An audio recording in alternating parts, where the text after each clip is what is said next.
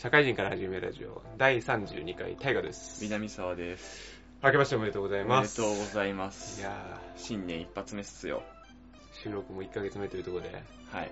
勘が鈍っておりますが勘が鈍っておりますが、本年も何卒よろしくお願いいたしますというよろしくお願いします。一年の始まり。いやーまあ結構空いたじゃないですか時間空いた。3週間う空いた。ん、年末ぐらいに僕一人で旅行行ったんですよほう。長崎にはあ、はあはあ、ハウステンボスのとこでしょ？うん。でしょ？行ったんですよはい。一人でねでまあまあまあ僕が転職するからその有給のとこでねああ、有給期間で。で平日にバコッと行ったんですよはい。でその時にえっ、と何をメインで行ったかっていうと頭の中で軍艦島ねはい。知ってます？軍艦島。なんだっけ？世界遺産だっけ？らしいよ。う。ん。あの炭鉱ってさ炭のさなんだろうなあれ。え？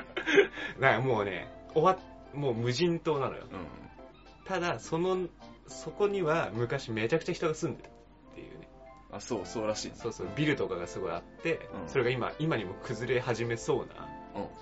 なんかロマンあふれ系のねうん。島なわけよそれにえっ、と今だとえっ、と何か上陸上陸するにも何かのツアーを経由してねは、はい。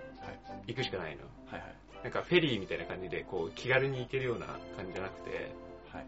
3000円とか払ってどっかのツアーで、えー行きましょうみたいな話になっててはい。で今回ね、えっとそのツアーに参加して行ったわけよ。はい。それがもう長崎港から行きますって話になってはい。まあ一人で行きますわね。僕はいはいはい。長崎港にね。でいやその結構ね俺今回、えーおすすめしたいのがもうフェリーは右側に乗れって言って。はフェリーって船って左と右あるじゃない？あるあるある。それの左に乗っちゃ絶対ダメなの。よあれ、運転ってどっちだっけ？運転右じゃない？右か。右。運転されない側ってことね。そうそうそうそう。でさまあ軍艦島メインなんだけどえっ、とえっ、とこう船が進行方向に向かって右側にいろんな他の世界遺産があるのよああ、そういうこと？はいはい。あのえー、なんか進んでいるうちにはい。やっぱ3000円ぐらい払ってるからこのお兄さんとかが観光案内してくれるのねああ、バスツアーみたいな感じで。右側に見えるのはみたいな、はいはい。造船所造船所みたいなはい。三菱のあこちらすっぽり軍艦にも入るぐらいの大きさなんですねみたいな話をはいはいはいなの言ってくれるのよそれがさ全部右なのよああ、なるほどね。全部右全部右手に見えますの輪なのね。そう右見てくださいっつってもうみんなみんな右のさあの、ま、窓にさこうカメラビャーってやってさもうべったりべったりで右側の人が行くわけでさ左俺俺すっごい早起きして一番目に乗ったんだけど一番左の一番前に乗ったのはいはい。一番一番最初に乗ったのに何も見えないああ。何も見えなくて一回も左見てくださいって言わないで全部右全部右っつって。ああ、なるほどね。うん。でさあの、まあ、今回台風の影響で降りれなかったのね、台風なんて来てたんだ。まあ台まあ、多分台風めっちゃ前だけどその波の影響でまだ、ね、ああ、降りれませんみたいなね。あそうなんですね。残念だなっつって軍艦にも一周します。まあ一周しますみたいな話になっておこれ来たぞと。はい。左回りだな左回り行きそうああ。時代来たかとはい。俺の時代来たなと回ると思いきやもうその瞬間にもうはいフリータイムですみたいな感じで全員全員ちょっと動いていいですよみたいな感じになってああ、なるほどね。みんな外に行き出しみんな見やすい場所に行き出してうん。俺の左のメリット全くないなと思ってあれ、自由席だよね、フェリー。あ一応自由席自由席自由席でみんな乗っていいんだけどうそう。その前情報知らないと、まあ別に右左関係ないでしょと思って座るじゃん。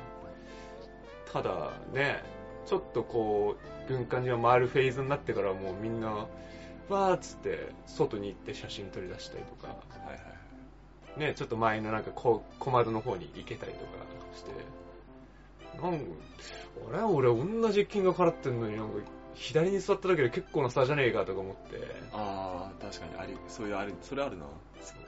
それでさ、もう、いや、損したな、損したなと思って、もう皆さんにね、軍艦に行くんだったら右に乗ると。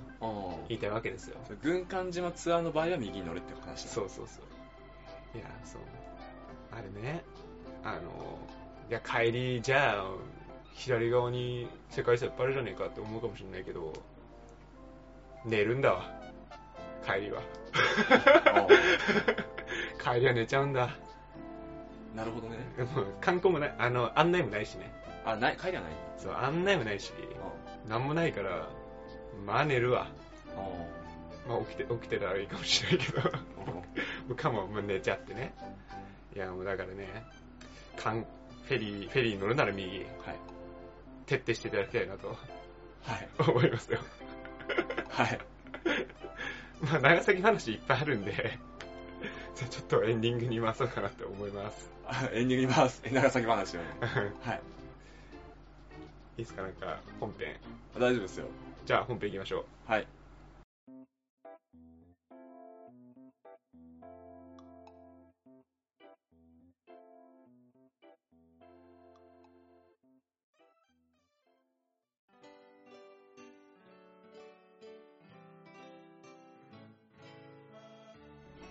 はい、本編です。はい、本編です。えーっと、今回は社会心理学で、集団の話をしてたと思うんだけど、そうだったね。そう、集団の話してたと思うんですけど、うん。ちょ今回は、えーっと、集団と集、今までは集団に属する個人の話とか、集団に対して個人がどう思うかみたいな話がメインだったと思うんだけど、え今回は集団と集団の心理学についてちょっと話していこうかなと思ってます。はい。でも、まあ、って言っても、まあ、それでもやっぱり集団っていうのは人の個人の集まりであるから、うん。まあ、個人の考え方が反映されたりだとか、集団の考えが個人に反映されるっていう話も当然含まれるから、うん。うん。まあ、一概に集団対集団だけのものじゃないよってとこだけ最初にご承知おきください。うん。で、早速本編の集団と集団の心理学なんだけど、まずは集団と集団の関係性で一番主になるものが何かって話になると、うん。集団同士っていうのは、まあ、対立だと一番真っ先に来るのは調和じゃないの？対立だね。ネガ。最も、えー真っ先に現れる関係性ってものは対立であると言われていますね。で、この対立に関しては個人のものよりも集団の方が、えー規模的には大きくなりがち。個人同士の対立とか、個人と集団の対立よりも集団同士の対立の方が大きくなりがち。大きくってどういう意味で規模が。あの、戦争とか、はいはいはい。そういったところに発展するような規模の大きさになってしまうと。はいはい。個人だとまあ金銭でやり取り。金銭にしても、奥一人いたり、一人同士で、奥同士はあんまり動かないけど、うん。企業間だったら奥動いたりとかっていう。うんうん暴力も、えー集団になっていったら戦争に発展していったりとか、個人同士だったら殴り合いで済むのが。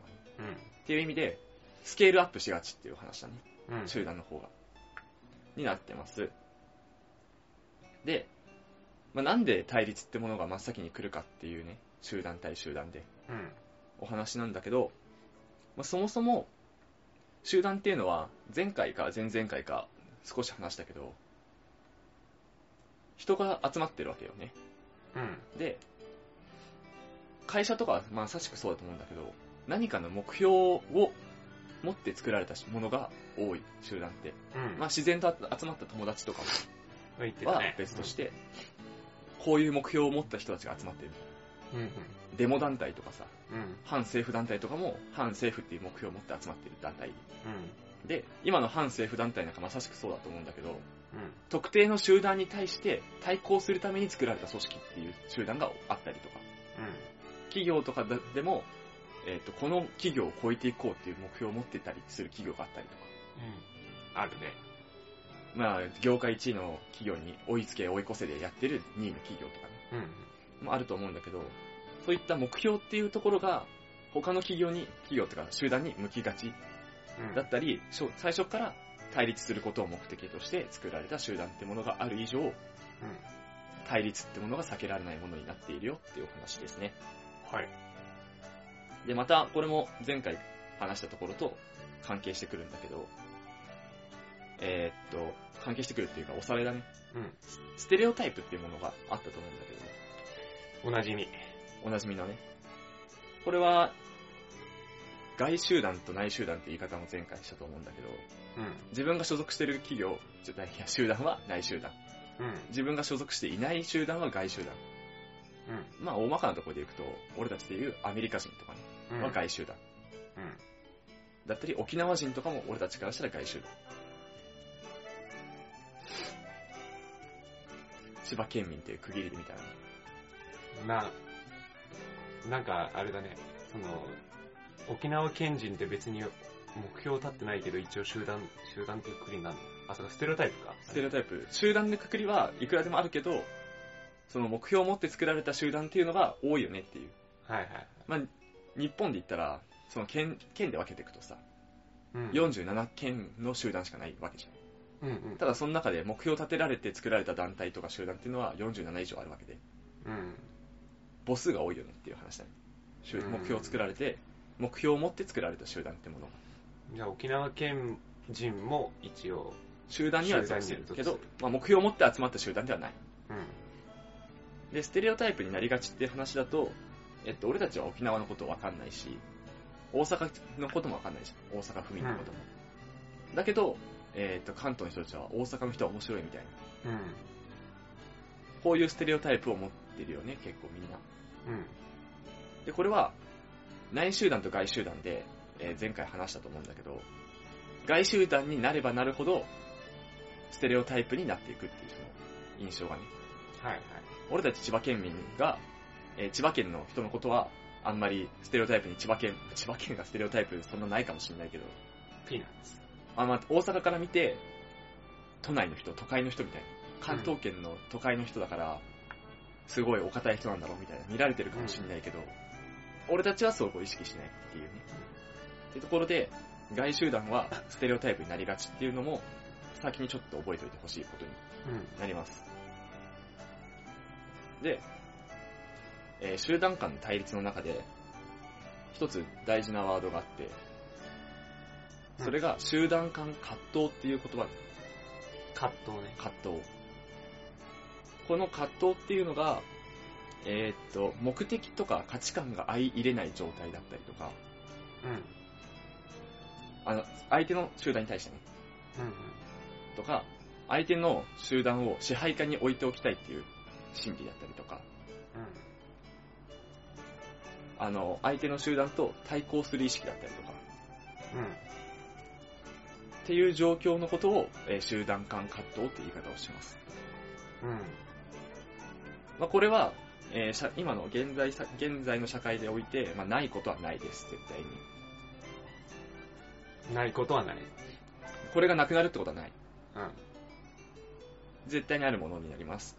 で、この葛藤の中で、えーっと、さっきのステレオタイプの外集団の話ではないと、似たようなところで、内集団 B 期っていうものがありまして、うん。あるだろうね。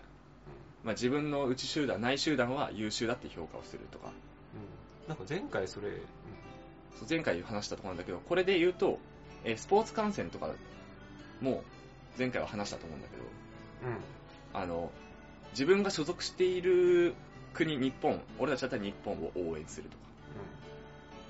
っていうのは、この集団間葛藤でいうところの、相手を支配下に置きたいとか、相手に対抗したいっていうところに携わる部分うん。うん。になってて、えーっと、日本の、例えば、なんだろうな、サッカーでいうとライ、日本のライバル韓国みたいな言い方をしてるじゃん。で、韓国に勝って、俺たちサッカーは見てはい、見てはいたりするけど、うん。うん。そんなに別に関係者でもないしさ、うん。手放しで日本勝った、喜ぶっていう、なんでなるのっていう話うんになると、えーと内集団 B 期とこの集団間葛藤のえー支配下に置きたい対抗するっていう2個の観点から見て、まず自分たちが所属している日本っていうのは優秀だと思いたいし、思っている。でもって、対抗する集団の、例えば韓国うん。のサッカー代表を、まあ、支配下に置きたいはちょっと違うと思う、違うかもしれないけど、自分たちより格下だっていう格付けをしたい。うん。うんとか、相手に対抗して、相手を落として自分が上がりたいっていう。思いとかが、えー現れて、しこういうげ、こういう現象をまとめて集団間葛藤っていう、うんうん言うよっていう話だね。これは、スポーツ観戦今例に挙げたけど、だけじゃなくて、家族だとか、うん。友人、あとは宗教とか、国、性別とかで幅広く現れる現象だね。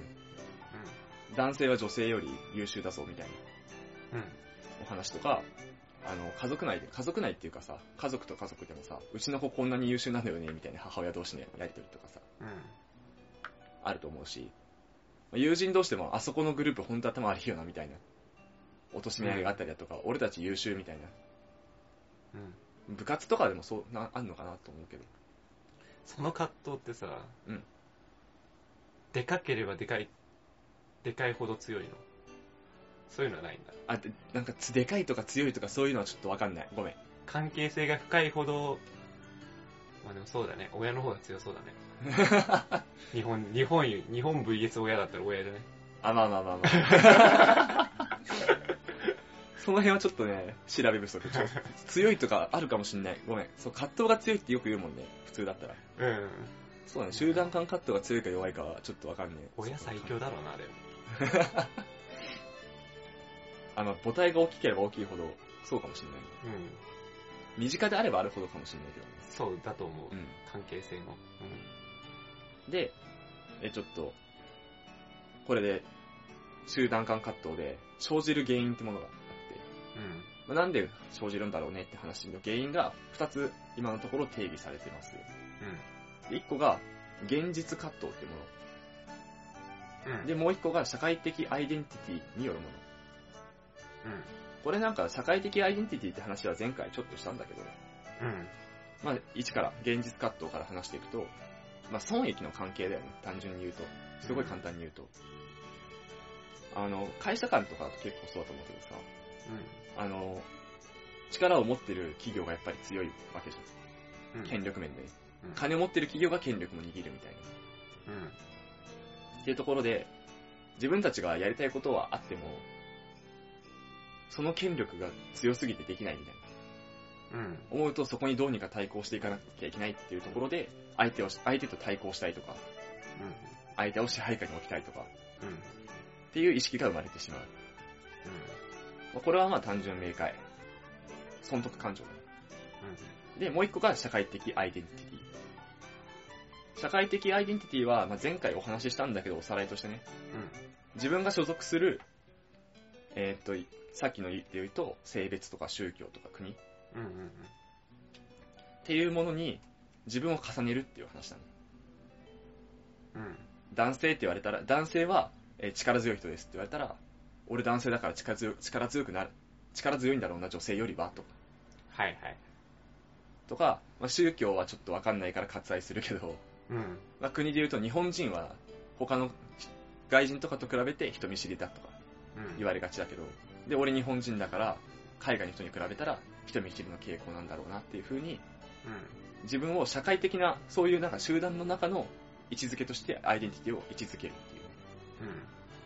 この社会的アイデンティティで、あの、これはちょっと個人の話になっちゃうんだけど、うん。うん。まあ少しでもいい評価をもらいたいじゃない、個人で。海外に行って、日本人っていうだけで、お、日本人なんだ、じゃあ優秀だね、みたいに言われたいじゃうん。うん。ん。日本人じゃあクソだなって言われるよりね。うん。で、すごい小さいものになると、高校とかもさ、大学とかに、慶応大学行ってましたって、お、慶応すごい優秀だね、とか、あの、なんちゃら体育大学行ってました。あ、体育大学なんだ、みたいな。うん。うん。だったら慶応大学行ってたんだ、すごいねって言われる方が嬉しいじゃない。っていう意味で、少しでも自分の中でいいアイデンティティを確保したいっていう思いうん。から、それをするにはどうしたらいいの？自分がいいって思わせるにはどうしたらいいのっていうと、やっぱり競争で、あいあいつより良くない？いいとかね。うん。はいはい。えーっと、例えばだけど日本サッカー弱いじゃん。う世界ランクで言うともう50位とかの弱いチームだけど、アジアでは強いとか言って言うわけじゃん。ん。はい。ヨーロッパとかと比べたら弱いのは分かってるんだけど、アジアでは強いっていう言い方をして、あの、少しでもいいアイデンティティを得たいとうんうん思ったりだとかっていうのが、この、さっきの葛藤の3項目でいう、支配下に置きたいとはまた違うけど、き対抗するっていうものに当てはまるとこうん。うんうん。ろになってます。これの解消手段っていうか、少しでも集団間葛藤っていうのをなくした方が、平和にはなるよねっていう。うん。わかるよ。っていうところで、解消方法みたいなうん。お話も、まあ一応あるんですけど、うん。ありつつの、でその集団間葛藤っていうものを解消するっていうのは、総じて集団の対立をちょっとずつ減らすっていう動きになってる。なんか連動してて。うん。まあ、葛藤で相手を、相手の、あいつの目的とか価値観相入れないなとか、あいつを支配したいなとか、あいつに抵抗してやろう、対抗してやろうって意識が少なくなれば対立も少なくなるよねっていう。うん。そうね。っていうところで、あの対立の解消にもつながるものが、葛藤の、と、葛藤の、えー解消でつながっていきます。で、対立をなくすっていうお話は、えー次回に持ち越そうと思ってます。うん。うん。でも、先に言っとくと、これいくつか解決方法ってあるんだけど、うん。対立の。あるんだけど、結局、どれも、いろんな側面から見たらそれじゃ満足できないよねとかっていう話になっちゃってるの。うん。こういう解決方法あるよ。でも、こういう場合はその解決方法じゃダメだよね。うん。うん。じゃあこっちの案があるよ。でもそれはこっちの面でダメよねっていう。っていうので、あの今のところ完全な正解ってものがないです。うん。まあ、あったら、まあ、戦争とかもなくなってるだろうし、うん。宗教争いとかさ、あの性別間の争いとかっていういうものもなくなってるはずなんで、うん。まあ、結果から見て分かる通りって感じなんだけど、集団間の対立ってものは尽きないし、この解消方法ってものはないんだけど、とはいえ、皆さん一度は一旦考えてみてほしいところですね。皆さん、絶対にみんな何かの所属してるわけで、集団には。うん。まあ、男性女性争いとかも、最近の日本だと結構多いうん。し、国国同士の争いとかも最近激しくなっている昨今だからこそ、うん。考えるべきテーマかなと思っているので、うん。こっから2週間空くと思うんで、この2週こっから2週間空くじゃん。次の公開まで。はいはいはい。今回はここで話終わるから、うん。一旦この2週間でみんな聞いてる人がいたら、その対立とか解消する方法とかを独自で考えてみても面白いかもしれないかなって思います。はい。確かにね。俺は何何個か思い浮かんだんで、おおなるほど。エンディング行こうか。エンディングに行きましょあ、そそうね。前回エンディングなくしましたけど、エンディングありますんで、エンディングはちょっとダラダラ話すんで、う。はい。はい。じゃあ、エンディングに行きます。はい。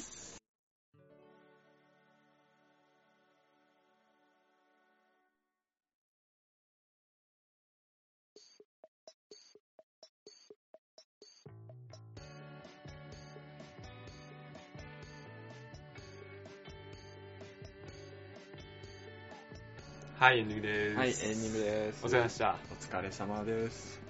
いや、集団内か、集団間会、間、間？集団間カット？カットね。いやいや、もうさ、国同士の争いが一番多いわけじゃない。多いね。そうそう、一番大きい話だと、そう、国同士の戦争とかだね。そっから潰すためにはさ、全員がハーフになってさ、おー。ハーフになんじゃん。おハーフになった子供たちが、またハーフになれば、おハハーフ対、ハあ、要はクォーターだよね。もう俗に言うも。それもわかんないぐらいにおなっちゃえばもう国の概念なんてなくなるじゃないですかってはいはいはいはい。思ってよ。そこなくなればだいぶ国平和になるぜと思って。国っていう概念がなくなるぐらいのってことだよね、そうなると。アメリカ人とかいう区区切りがなくなっちゃうってぐらい。そうそうそう。いや、俺はそれぐらいは、なんかいいかなって思ったんだけど、うん。結局さ、その、なんか競争しようみたいなその葛藤とかがなくなったら成長も止まる、止まるわけじゃないまあそうだね。うん。あれだよね。前回もちょっと話したけどさ、うかけっこで一緒に走って、同じぐらいの人が走ってる方が速くなるみたいな話したと思うんだけどん。、そうそうそう。なんかまあ、戦争は良くないと思うのよ。行き過ぎだよねってね。あるね。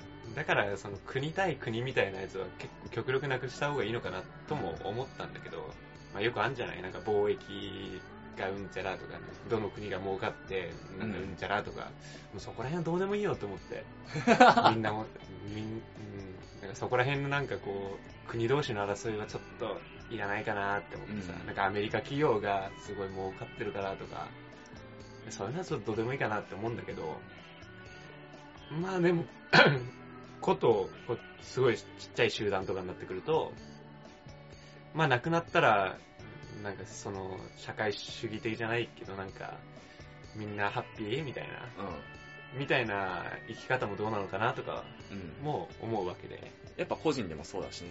そう受験とかもそうだけど、うん他の人を落として自分が受かるわけだから。ああ、なんかそうだね。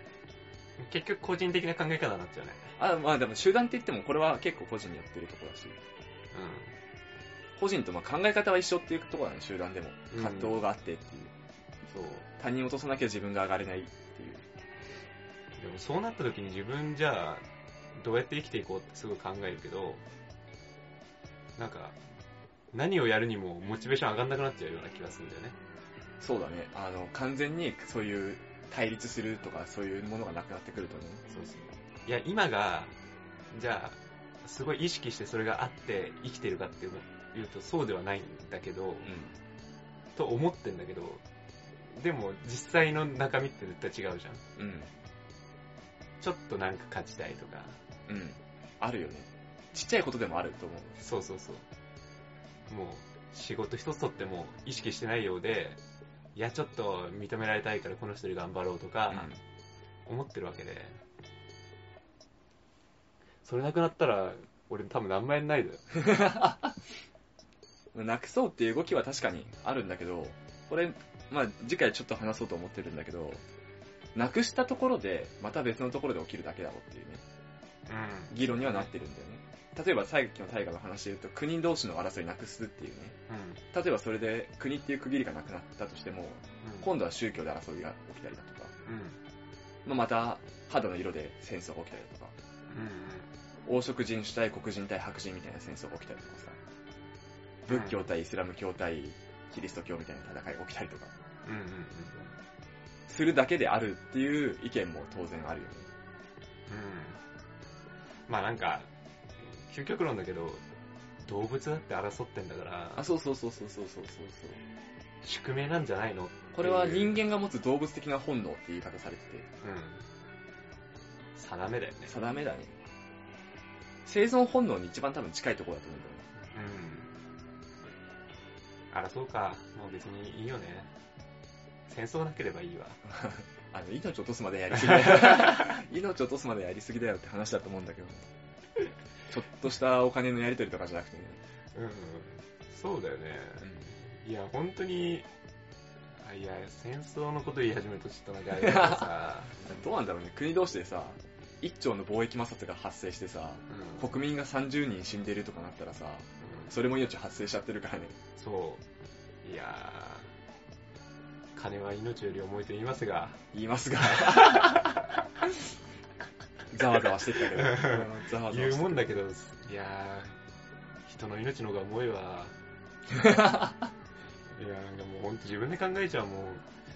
いや、日本のために戦えって言われてさ、いやいやいや、つって。どうでもいいわ、日本の方がって。わかんない。日本のためがっていう言い方をしてたのかわかんないけどね、するのか。うん大河の家族のために戦うとかなんのかも。いや、どうでもいいって。あ、どうでもいいんだ。いや、家族が人質に取られたとして、じゃあお前死んでこいよって言われたら、いやいや、いかんでしょ。あ、そういう感じか。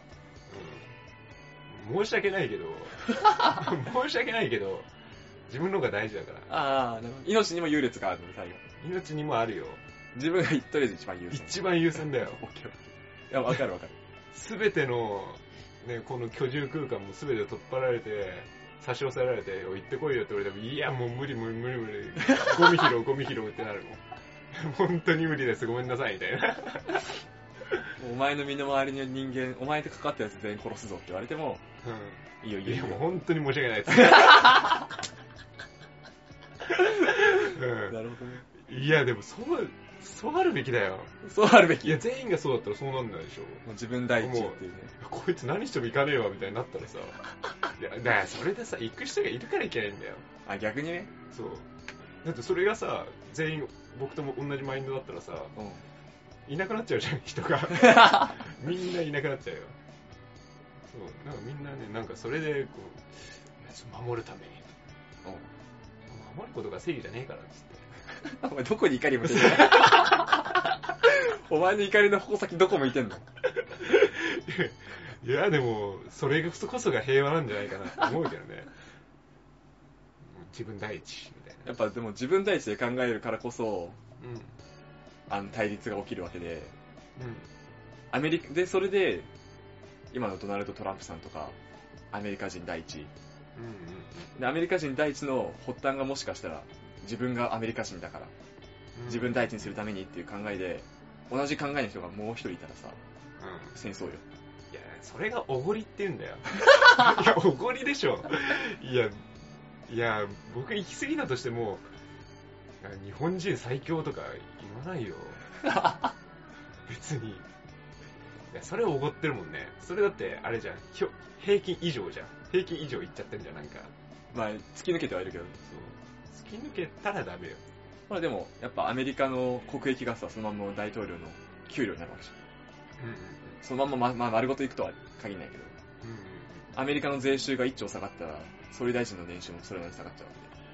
自分守るためにお金いっぱい欲しいじゃん。うん。アメリカも儲けさせなきゃ。分かってるよ、もう自分。いいよ、もう。そこら辺、ねいいじゃん、もうワンルームで。ワンルームがあれば生きていけるでしょ、みんな。この部屋で生きていけるからね。全然6畳一間でいいんだよ。こんなみんなおごり高ぶるから。でも、怒る人いるかもしれないけど、トランプさんの家、絶対部屋余ってるでしょ。貸しなさいよ。差し控えるわ。うんごめんな、差し控える。部屋余ってるよね、絶対。まあそうだろうね。いっぱい救えるよね、人。うん。さなんかね、ニューヨークの下とかに、地下とかに結構住んでる人いるんでしょだからまだ、あまあ結構ひどいっていうよね、あの格差がね。上に住ませてあげなさいよ。ね、6畳一間で3人ぐらい暮らせるよ、あの人たち。それで喜ぶよ。快快適だと思うけど。それで喜びを感じられないのはもう、ちょっと、わかんないよね。やっぱランクアップしていきたいんじゃない？ちょっとずつ。野心家っていうかさ、うこの6畳一間でよりもっと快適な空間つって、ん。うん。8畳一間になり、じゃあ、進化潰した方が早いんじゃないの？それだな。いやそういう、そういう極端な考え方をする人が戦争を起こす。なるほどな。うん。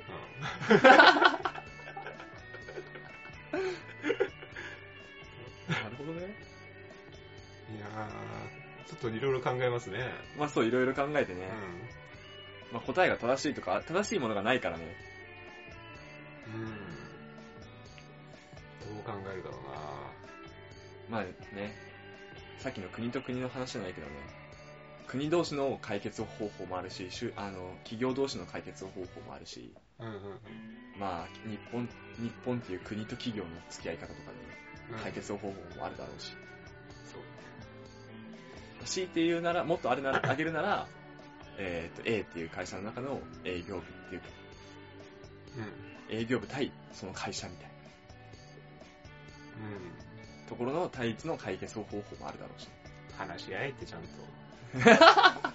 あ、そう、話し合いって話は、次回の解決方法の話でもあるけど、出てくるよね。みんなが合理主義者だったらちゃんとなるかもしれないね。あー、合理主義者だったらね。うん。よく思うもん。じゃあ対立起きた時に、じゃあメリットとデメリットをこう考えましょうって話になって、じゃあ、単純にメリットとデメリット考えて、それを数値化して、そのメリットのね、多かった方にすればいいんじゃないですかみたいな。その数値の決め方がみたいな話になったらもう第三者に入れればいいじゃないですか。いやでもやっぱりそれで自分が被害被るとなったら受け入れたくないじゃん。あの、竹島の話とかさ、北方領土の話とか、まあこれはなんかすごいグレーゾーンだけどさ、うん話していいかわかんないけどさ、日本としてはそこ譲りたくないじゃん。うん。でもロシアとしてもそこ譲りたくないじゃん。半分こにすればいいじゃないですか。半分こにする、半分こにすると歴史的なところではまたなんか境界があったりするじゃん。うん。もういいよ、歴史は別に。ほら、半、半分でなんで区切ったのみたいな。ああ。もともとは日本のものだったのか、もともとロロシアのものだったのかってわかんないけど、とりあえず半分こにするわっていうのがおかしくないっていう。ああ、もともとどっちだったんだろうね。それは調べてないからわかるんだけど。っていうところでやっぱり数値が難しいんじゃない？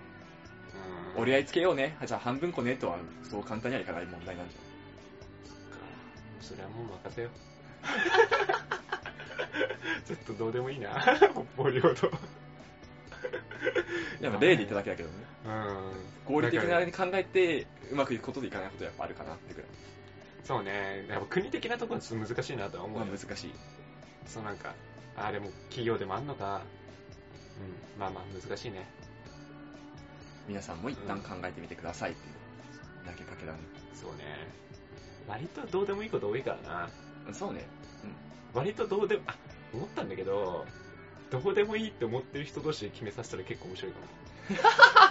はちゃめちゃになるぞ。いやいや、まあまあでも、え、だから、そういう第三者のね、うん。でもそれ自分の感情が入ってないところね。そうそう、あれよ、なんか、はい、じゃあ、え小学校のさうん、一、クラスとかにさ、じゃあこういう条件ですって、こういう歴史があります。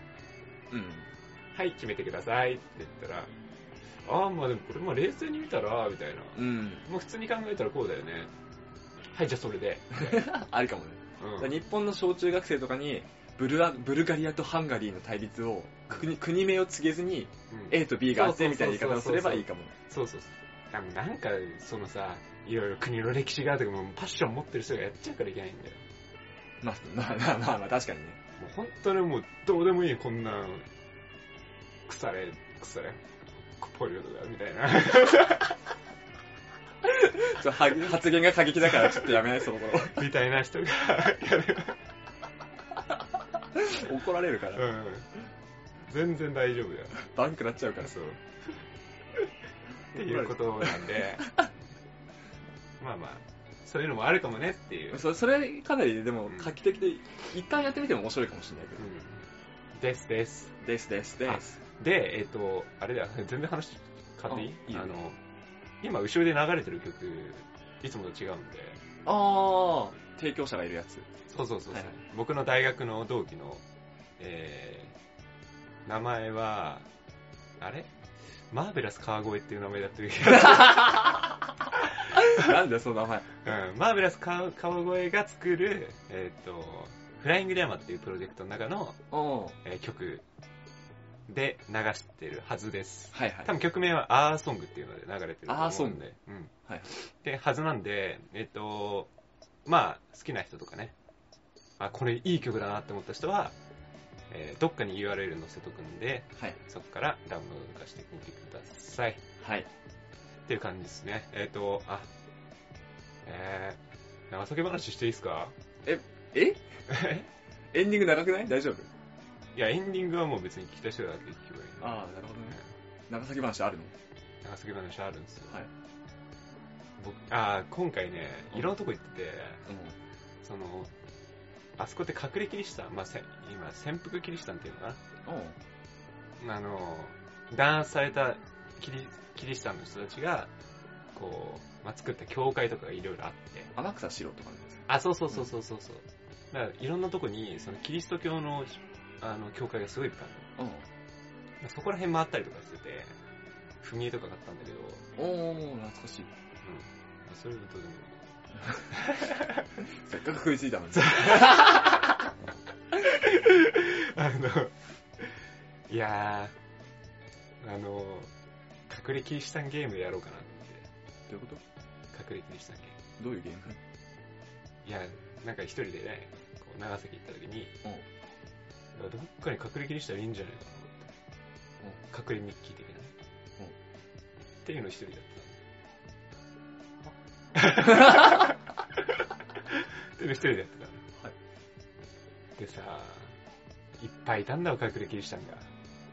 え？隠れキリシタンめっちゃいたのよ。運転してたらさ、電柱めっちゃあるじゃん。全部隠れキリシタ